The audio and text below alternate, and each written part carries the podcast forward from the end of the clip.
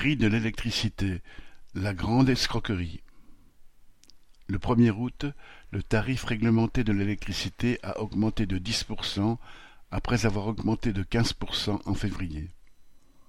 Plusieurs hausses au moins aussi importantes sont déjà programmées d'ici fin 2024 avec la fin du bouclier tarifaire sur l'électricité. Le terme de bouclier tarifaire est volontairement trompeur. Il fait croire que le gouvernement subventionnerait l'électricité payée par les familles populaires. Mais la réalité est qu'il compare le prix régulé au prix du marché et pas au coût de production réel. La population paye déjà l'électricité bien plus cher qu'elle ne coûte. Aujourd'hui, le coût de production du kilowattheure par les centrales nucléaires est évalué par EDF à 0,04 Or, son prix de vente au tarif réglementé, avant la hausse de 10% du 1er août, était déjà de 0,2 euros, c'est-à-dire cinq fois plus cher.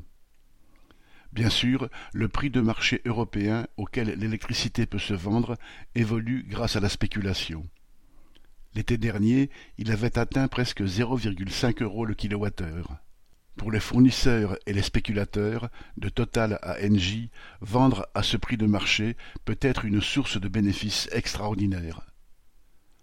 En fait, quand le gouvernement annonce qu'il va mettre fin au bouclier tarifaire, cela signifie qu'il va livrer toute la population aux raquettes de ces vautours. Car eux, contrairement à l'ensemble de la population, auront toujours accès au prix coûtant de l'électricité, pour pouvoir ensuite la revendre avec des marges exceptionnelles. Qu'est-ce qui obligeait le gouvernement à faire cela, si ce n'est sa soumission totale aux intérêts de ces groupes capitalistes?